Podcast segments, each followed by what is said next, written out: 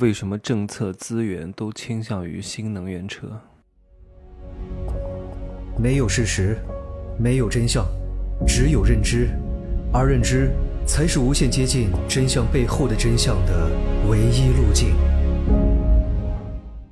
哈喽，大家好，我是蒸汽学长啊。今天去了 LV 的中国首家餐厅，去喝了一个下午茶啊。现在没有对外开放，只有他们的 VIP 个人才可以通过销售预约。当然，那不是我哈，我没有这个资格啊。我都跟各位说的很实在，我也很少天天追这些大拍卖这些东西的。对我来说，这些东西不是特别特别重要。我注重的是什么？体验，因为我穿什么都非常好看。嗯，行吧，这个我太不要脸了哈。是一个朋友，他有，他很喜欢买这些东西，然后去尝试了一下，这个味道是真的不是很好吃啊。这个我也，当然啊，你也可以去感受一下。每个人对这个味觉的感受度是不一样的。你觉得好看的，我不觉得好看；你觉得好吃的，我不觉得好吃。每个人的口味是不一样的。就像我在前几期节目当中说，开餐厅最最重要的是什么？是特色啊，是你够不够辣，有没有独特的记忆点，而不是你好不好吃。因为每个人都觉得好吃的定义是不一样的，而且确实贵啊，一个可颂。就是那个牛角包，切切一半，然后中间放两片菜叶子，放几片那个火腿，你知道卖多少钱吗？一百二十八。一球冰淇淋也不知道什么牌子的，就算是哈根达斯又能怎么样？哈根达斯也不是很贵啊，多少钱？九十九啊。然后呢，一个小甜点，像布丁一样的东西嘛，放了两块饼干，九十八。我的妈呀，我吃的我都心疼，太他妈贵了。然后去之前呢。还有人给我转发说：“你看 LV，啊，这个店后厨被查出来用过期的这个什么食品啊，你不要去。你看这么好的店，后厨都非常之脏的。”我不想反驳他们，我说谢谢，没事儿，我体验一下。但我也不想跟他们解释为什么人家这么大的一个品牌，对吧？这么知名的一个企业，没有必要在这个上面偷工减料。人家的品牌溢价多高啊！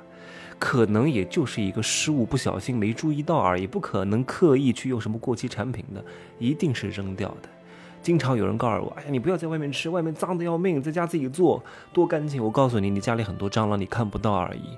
当你看到有一只蟑螂的时候，就证明你家里至少有成千上百个蟑螂，对吧？你以为你家多干净啊？你以为你家消毒很到位吗？对吧？你们家那个抹布不知不知道有多脏？那些凡是越大的企业，他不会在这些小事上犯错的，因为一旦对他的品牌声誉造成影响，带来的损失更大。所以不要老是相信什么外面的东西很脏，你还活在九十年代，哎，外面的东西很脏，用地沟油，现在查的多严啊，对不对？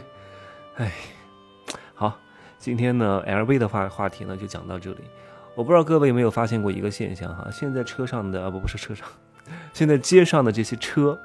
大多数都是新能源车啊，一方面呢省了购置税，一方面呢它也不限行，一方面呢，因为我自己不开车，说实话我也不是特别特别懂哈，需要交哪些钱啊，反正就是挺便宜的，也比较方便。现在充电呢，有些电动车它也是可以充家用电的，相对来说它的成本会变得很低。为什么要这样做？各位，你想过这个原因吗？难道只是为了环保吗？各位，我虽然不懂车，不懂车的各方面的性能和参数，但是我不需要知道这么详细的啊。就是你作为一个布局的人，你作为一个老板，其实只要做两件事情，一个就是用什么人，一个就是开掉什么人。就是在你企业比较小的时候，你用谁；在你企业比较大的时候，你敢于开掉谁，很重要，就是决策，决策权在老板身上，把握住方向。然后适当的方向、适当的时机做一个重大的决策，敢于拍板儿，这一点很重要。具体的事情交给下面人去做就行了。我最近还投资了一个店哈，可能未来要走加盟连锁的模式，是科技美肤类的。我一般投的都是一些，呃，大健康和美相关的东西啊，就是健康和美、爱美和怕死，这是我关注的两个方向。你说我懂店铺运营吗？你说我懂专业的这些光电操作吗？我不需要懂的，让他们去做吧，对吧？有的股东干这个事情，有的股东干那个事情，我我只负责我看好这个行业，然后投钱进去，然后给予一些适当的意见，具体的运营决策我都不会参加的，因为有负责运营的人，对吧？看准一个好的团队，给他们钱去做就行了。事必躬亲，你会非常之累的。我自己都运营不过来自己了，哪有功夫运营那么多事情？我还想活得长一点，对吧？来，话再说回来，为什么路上一下子涌现出这么多新能源车？什么高和、小米啊？不，没有，好像没有小米吧？高和、蔚来，什么什么宋啊？还有什么理想？还有什么？华为合作的那个品牌，反正我是不开车的，但是我经常去万象城健身，然后经常会有很多车企的品牌在一楼做很多展厅。我看哇，这个车好好看啊，哇，好大气啊，好大呀！然后我进去坐了一下，摸了一下那个皮，哇，真的非常好，很有科技感，很有未来感的。如果我有那么一丝丝的些许想要买车的冲动，我一定会买的。但是我就是不想开车哈。好，那这样做的目的是什么呢？为什么会有这么多新能源车的品牌？从浅层的原因上分析呢，一方面呢是要减少我们对进口石油的依赖程度。俄乌冲突你也看到了，美国人利用天然气把欧洲拿捏的死死的，我们也一样啊，一旦没有石油也会被拿捏的死死的。所以燃油车纵然有千般好万般好，但是你要用油，就有可能受到别人的制约，对吧？这是第一点，第二点是什么？就是产业要升级。我们中国虽然是汽车工业的大国，每年生产多少万辆车，你知道吗？两千万辆车以上，对吧？但是生产这种车的大多数的利润都被欧美国家挣走了。就像我们生产很多之前的那些美国大牌一样，看似生产了很多，搞了很多工厂，但挣的都是那么一点点的微薄的利润，不多的。真正赚钱的全部都是品牌拥有者，他们赚走了这个行业的大头，对吧？所以现在呢，要通过新能源弯道超车，然后要重新夺回国内汽车市场，拿到新能源车的定价权，才能够把这个利润留在国内，这是一盘大棋，对吧？这是两个原因。最后一点是什么呢？啊，我还少讲一点哈，呃，就是围绕这个产业升级啊，它不仅仅是包含车企，车企它只是一个排头兵，它带动了。一整条产业链的发展，因为车企最终是面对的消费者，消费者买的多了，这一整条产业链就被盘活了，对吧？有什么特高压技术、发电机组、储能电池、光伏产业链、风电产业链全部都盘活了，就跟之前的房企是一样的，房子卖得多，很多行业都被带火了，卖木材的、卖家具的、卖瓷砖的、卖岩板的，对吧？搞什么搞装修的、木木匠什么等等之类，全部都盘活了。所以叫一夜兴而百业兴啊。那最后一点是什么？很多人没有关注到的，就是我们的时间不多了呀，各位。二零三五年老龄化要达到百分之三十五，二零五零年全面进入老龄化，百分之五十都是老龄化，六十岁以上啊。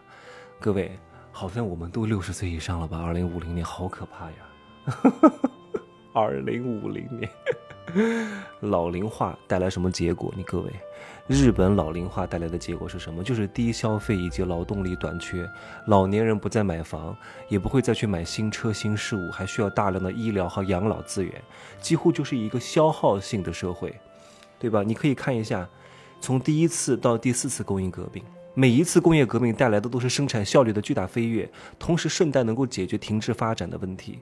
而第五次工业革命就包含新能源这个方向，当然有很多方向哈，只不过这个方向呢，作为普通人是可以感触得到的，因为第五次工业革命呢，还包含了一些叫什么，嗯，叫我想想看。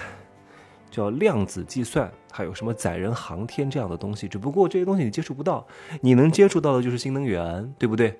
所以呢，它要赶在老龄化之前，要赶上这个第五次工业革命，不然的话就会陷入长期的停滞，变成这种中等什么发中等国家的什么陷阱啊，你就很难再走出来了。日本就是一个很好的例子，也就是我刚刚讲的这三点。其实我今天讲的这些东西很重要啊，不要把它当知识听啊，这些东西。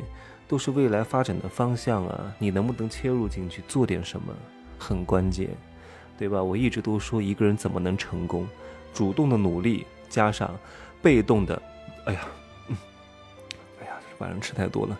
主动的努力加上被动的符合时代发展的趋势，你才有可能这个好风凭借力，送我上青云啊！台风来了，猪都会飞，懂吗？